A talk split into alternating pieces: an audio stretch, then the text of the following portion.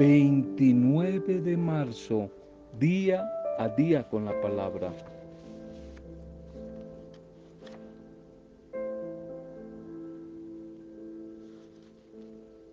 Usando un arma maravillosa que Dios, Dios, el Padre Creador nos ha dado, la sabiduría. La sabiduría, vitamina espiritual para vivir este tiempo de la cuaresma. La sabiduría que es el arte de saber vivir. La palabra del Señor dice que cuando Dios creó al hombre, a la mujer, lo hizo a su imagen y semejanza. Es decir, totalmente parecido a Dios. No en su cuerpo. Dios no tiene cuerpo, o sí tiene cuerpo que es el tuyo y el mío y el de su Hijo Jesús, sino a través de su espíritu nos hizo semejantes a Él en su espíritu, es decir, en la sabiduría. Así que todos poseemos un gran tesoro, una sabiduría parecida a la de Dios, una sabiduría parecida a la de Dios. Pidamos pues como lo hizo Salomón el rey, el gran sabio, sabiduría primero que muchas otras cosas. Sabiduría le pidió Salomón a Dios. Sabiduría para entender a los demás, sabiduría para poderles ayudar. Los gobernantes, sabiduría para saber gobernar. Los padres, sabiduría para saber educar a los hijos. Los jóvenes, los hijos, sabiduría para entender, para entender a los padres. ¿Cómo necesitamos de sabiduría? Arma poderosa que el Señor nos ha regalado y que no puede faltar en nuestra intercesión diaria. Pedir al Señor, danos sabiduría, saber vivir, saber vivir.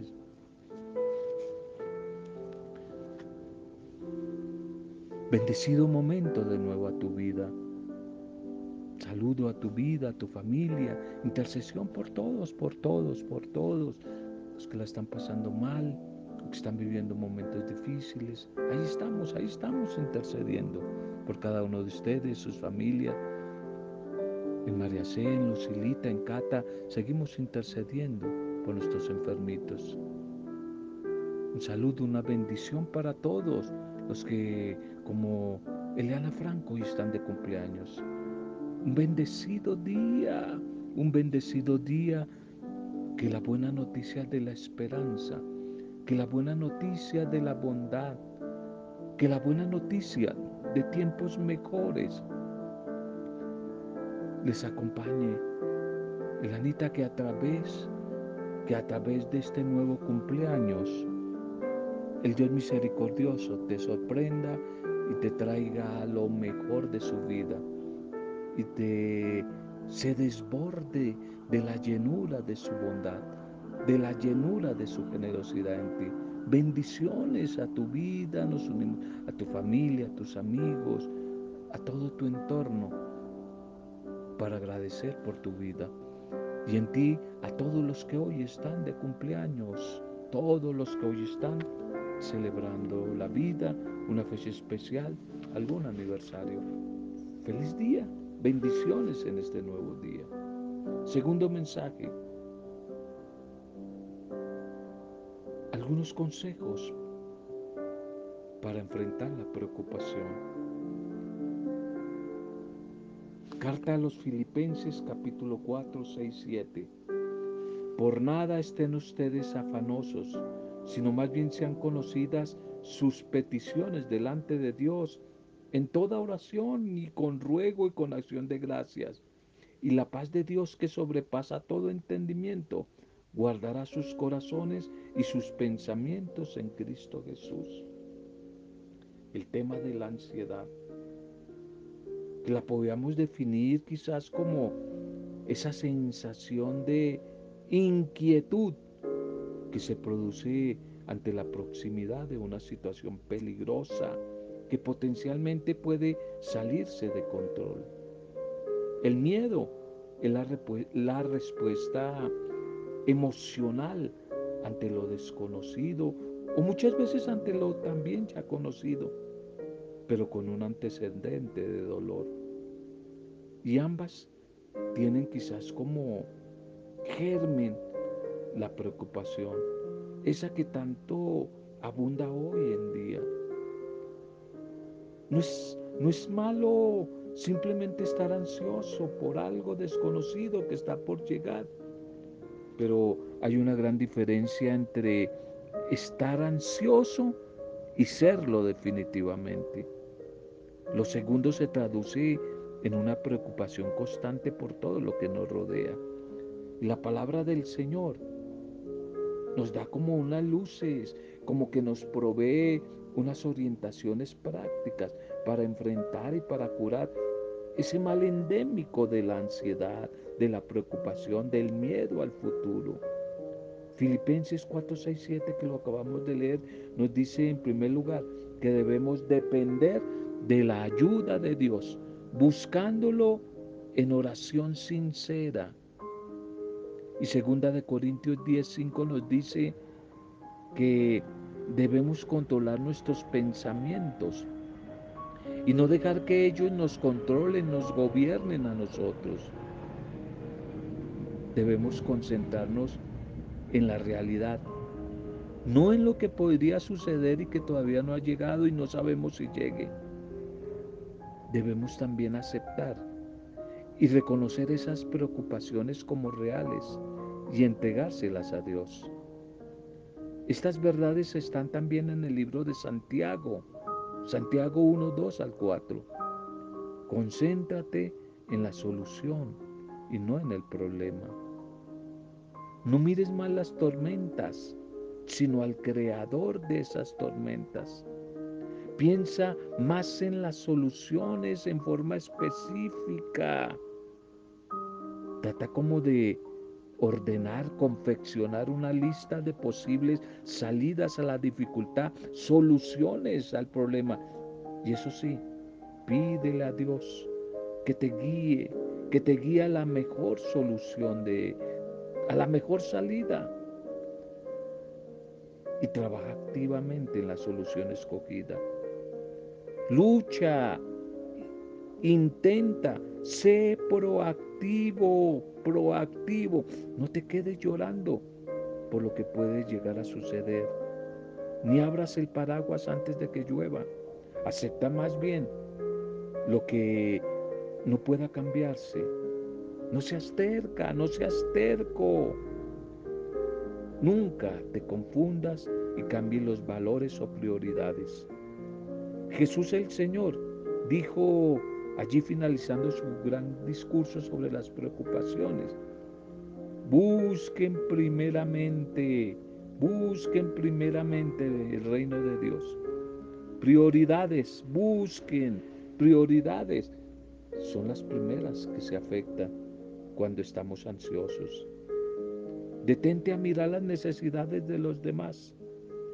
Hay muchos que están en peores circunstancias que tú mientras te quejas por alguna necesidad superflua a veces. Y por último, trata de vivir día a día. Dios se ocupa de tu futuro, vive el día a día. Por eso Él dijo, que le basta cada día su propio afán. Si has podido quizás escuchar este mensaje hoy, es porque estás en mejores condiciones que mucha gente. Estás en mejores condiciones, al menos puedes escuchar. Por eso, dale gracias a Dios por las cosas que Él te dio y disfruta la vida bajo su amparo.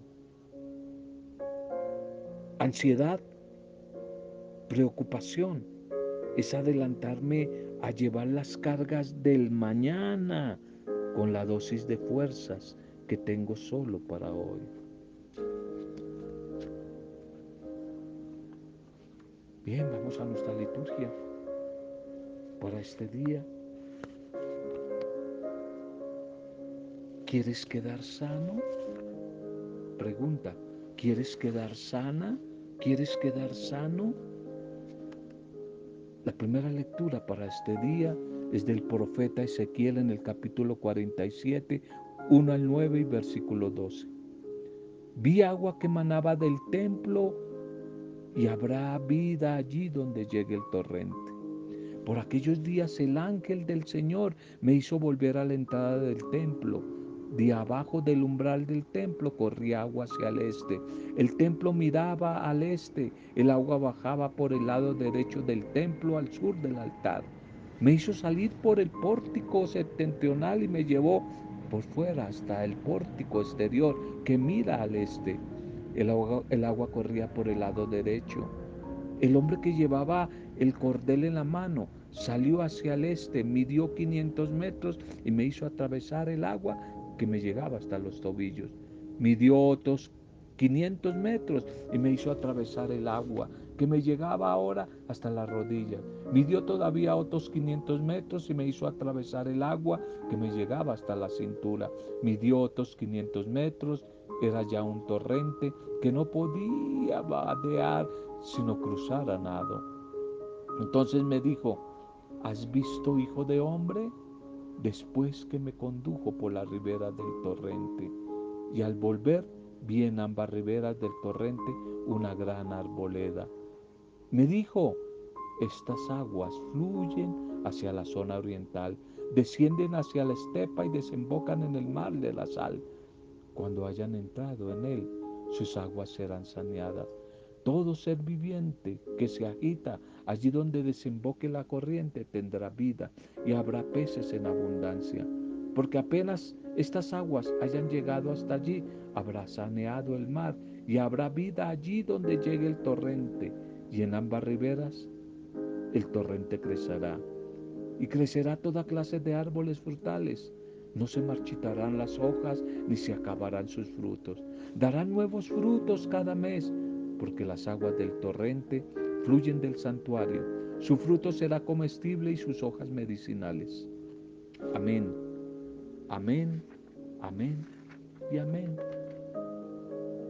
El profeta Ezequiel que hoy enfatiza en esta lectura, quizás a través de un relato cargado de mucho simbolismo, el simbolismo, el agua, el simbolismo que todos los hijos de Dios estamos llamados a participar de plenitud y de vida y de bienestar.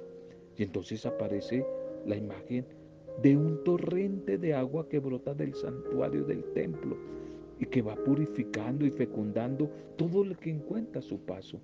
Ese torrente representa la fuente misma de la vida, que llena de vitalidad y que transforma cuanto está a su alcance. Esa vitalidad que va dejando a su paso este torrente de agua, nosotros lo recibimos un día en el seno de la iglesia, a través del bautismo. Es que en efecto, la persona que se priva de recibir esa abundancia de gracia, de gracia, de bendición que confiere los sacramentos, en este caso el bautismo, la Eucaristía, y que escucha de la, la palabra del Señor, se torna como árido, si no se nutre, sin sentido, y por el contrario, cuando nuestra vida espiritual es nutrida y alimentada a plenitud, serán evidentes los frutos de vida, de justicia, de solidaridad, de amor, de santidad que iremos viendo por ahí. Esa visión de Ezequiel, una visión de la fuente de agua que viene del templo de Dios.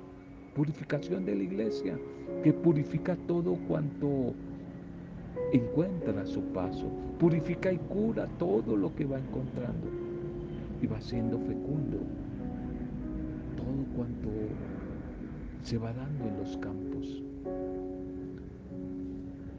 En la historia de la salvación, esas fuentes de agua han sido consideradas como un símbolo del poder vivificador de Dios a través de su Espíritu, ya que gran parte de las tierras de Palestina, la geografía de Palestina, eran muy áridas, y por eso el profeta quiere levantar el ánimo de sus contemporáneos que acaban de, de volver del destierro y se encuentran un poco achantados, deprimidos, desanimados. Por eso el profeta les anuncia las maravillas que les tiene preparadas el Señor, con tal de que se mantengan fieles a la alianza con Él. La iglesia ve en esta agua como un prototipo de los tiempos inaugurados por Jesús, en quien se ha cumplido esta profecía y de quien viene la gran efusión del Espíritu. Agua en el Nuevo Testamento va a ser la vida del Espíritu, la vida nueva, la vida viva del Espíritu. De Él, del Espíritu, brotará la fecundidad. La vida para cada persona, para cada grupo humano. Y en esta palabra, quienes quizás nos sentimos en ocasiones, en momentos, puede ser hoy, abatidos, vacíos, tristes, heridos, tanto en el cuerpo como en la interioridad, como en el alma. A veces nos sentimos como desterrados y abandonados, como a nuestra propia suerte.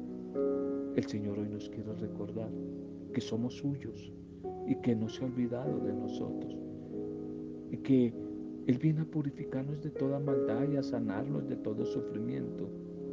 Y que entonces esa agua, animados por su Espíritu, nos va a ser testigos en medio de un mundo cada vez, un mundo cada vez más estéril, un mundo cada vez eh, más egoísta, un mundo cada vez más limitado. El mensaje del agua purificando el templo. Claro que sí, la iglesia necesita también ser purificada. ¿Cómo necesitamos que se purifique la iglesia? El Evangelio para hoy, Juan 5, 1 al 3 y 5 al 16. Al momento aquel hombre quedó sano. Se celebraba una fiesta de los judíos y Jesús subió a Jerusalén y allí en Jerusalén junto a la puerta de las ovejas había una piscina que llamaban en hebreo Bethesda esta piscina tiene como cinco portales y allí estaban echados muchos enfermos y ciegos, cojos, paralíticos. Estaban también allí un hombre que llevaba 38 años enfermo. Y Jesús al verlo echado y sabiendo que ya llevaba mucho tiempo, le dice, ¿quieres quedar sano? Y el enfermo le contestó, Señor, no tengo a nadie que me meta en la piscina cuando se remueve el agua para cuando yo llego. Otro se me ha adelantado. Jesús le dijo, levántate, toma tu camilla y échate a andar. Y al momento el hombre quedó sano, tomó su camilla y se fue. Aquel día era sábado los judíos dijeron al hombre que había quedado sano, hoy es sábado y no se puede llevar la camilla. Y él les contestó, el que me ha curado es quien me ha dicho, toma tu camilla y échate a andar.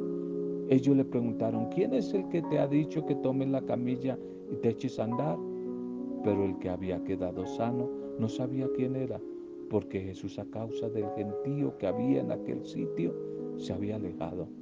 Más tarde lo encuentra Jesús en el templo y le dice, mira, has quedado sano, no peques más, no seas que, no sea que te ocurra algo peor. Y se marchó aquel hombre y dijo a los judíos que era Jesús quien lo había sanado. Por eso los judíos perseguían a Jesús porque hacía tales cosas en sábado. Amén, amén y amén. Este pasaje de la comunidad de Juan está también relacionada con el agua de la primera lectura, es agua que sana y purifica. Solo que ahora la fuente de la vida nueva que sana y purifica es Jesús, es el mismo Jesús el paralítico ya no tendrá que esperar a que alguien le ayude y lo sumerja en las aguas de la piscina de Bethesda, de las que había esperado para obtener la salvación, sino que ahora la fuente misma de la salud es Jesús, quien toma la iniciativa. Él siempre toma la iniciativa y se acerca para ofrecerle la sanación. ¿Quieres quedar sano? Y en este momento llega la salvación para esta persona que hasta ahora no lograba encontrar eh, solución a su problema, condiciones favorables para curarse.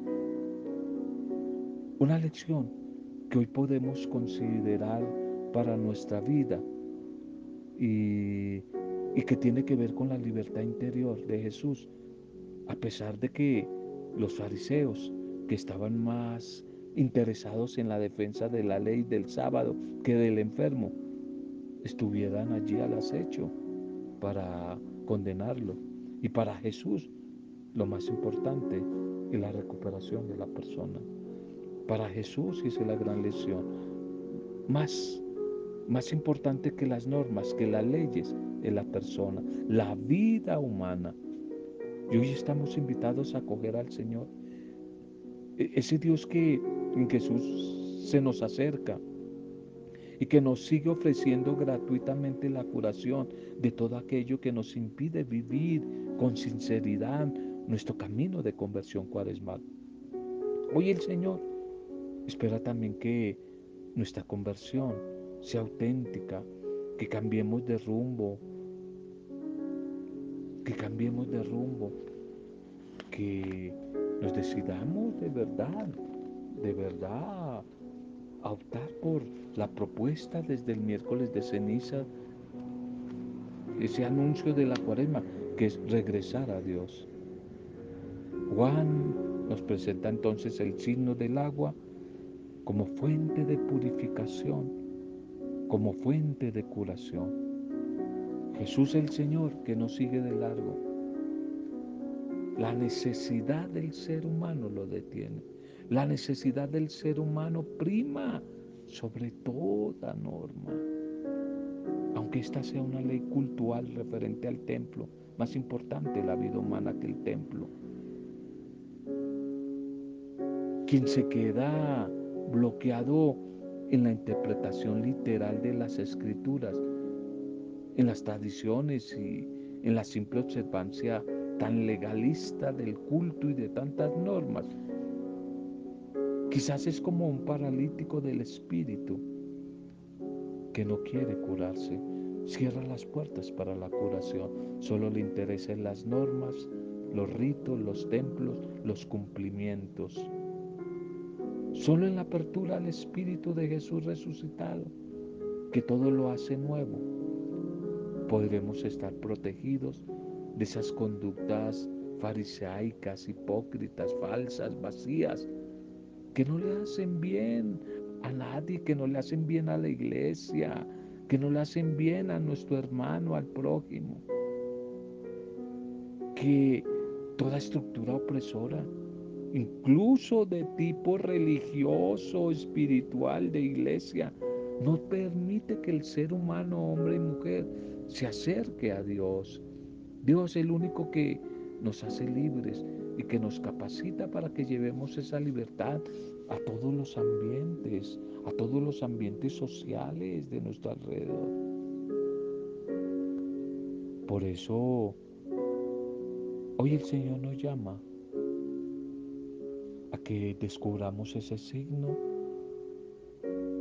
de purificación, de curación que Él trae a través de su Espíritu, porque quiere hacernos mujeres y hombres nuevos él quiere que nos dejemos bañar con la presencia de su Espíritu. Él quiere que nos dejemos sumergir en su amor. Eso es lo que Él quiere para nosotros. Él nos pide que seamos dóciles ante su presencia, pero después que asumamos la tarea de ser signo también curativo para los demás. Ser signo de transformación para los demás. Pidámosle hoy a nuestro buen Dios, al Señor de la vida, que limpie y purifique nuestra vida. Y preguntémonos, ¿somos conscientes de la gracia del agua purificadora, del Espíritu que ha sido derramado en nosotros a través del bautismo y que día a día, a través de la oración, del encuentro con la palabra, de la vida comunitaria nos visita, somos conscientes de esa presencia, de esa agua de vida, de esos torrentes de vida que el Señor sigue derramando en cada uno de nosotros. Digámosle al Señor que queremos ser limpios, queremos ser sanos, Señor Jesús. Queremos ser limpios de cuerpo, de mente, de alma. Buen Dios, toma cada parte de nuestra vida y hoy renuévala con la fuerza de tu espíritu. Sana nuestros pensamientos, nuestros sentimientos, nuestros deseos, Señor. Gracias. Bendito sea, Señor. Hoy queremos inclinarnos ante ti, Señor, y pedirte que vengas a nuestra vida y nos bendigas nos toques, Señor, nos transformes. Que a través de la palabra que hoy hemos compartido, sean bendecidas nuestras vidas, las parejas, las familias, los niños, los ancianos, mujeres, hombres, los hogares. Sean curados, bendecidos. María C, Lucilita, Acata.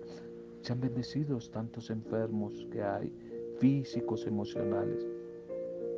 Que sean bendecidas las comunidades, los grupos y todos los que, como Elianita Franco, hoy están de cumpleaños, que en Eliana Franco sean bendecidos, sean bendecidos todos los que hoy valoran, agradecen, disfrutan y comparten la vida como signo de la bendición de Dios. Hemos compartido este mensaje de hoy en el nombre del Padre Dios Creador en el nombre de Jesucristo el Señor nuestro Salvador y en el nombre y poder santificador del Espíritu Santo, dador, dador de vida nueva, con acción de gracias, alabanza y adoración, en compañía de María, la discípula perfecta. Amén. Roberto Zamudio de día a día con la palabra.